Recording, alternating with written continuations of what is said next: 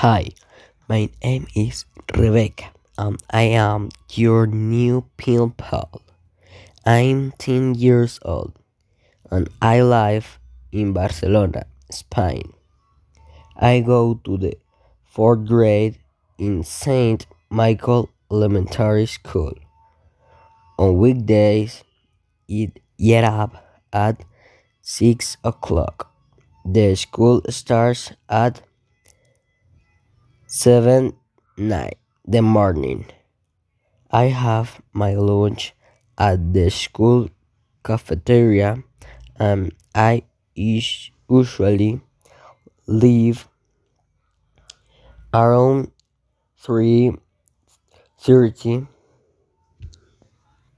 in the afternoon. I am good at math.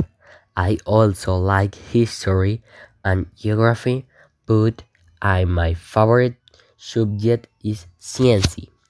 I like playing basketball and soccer.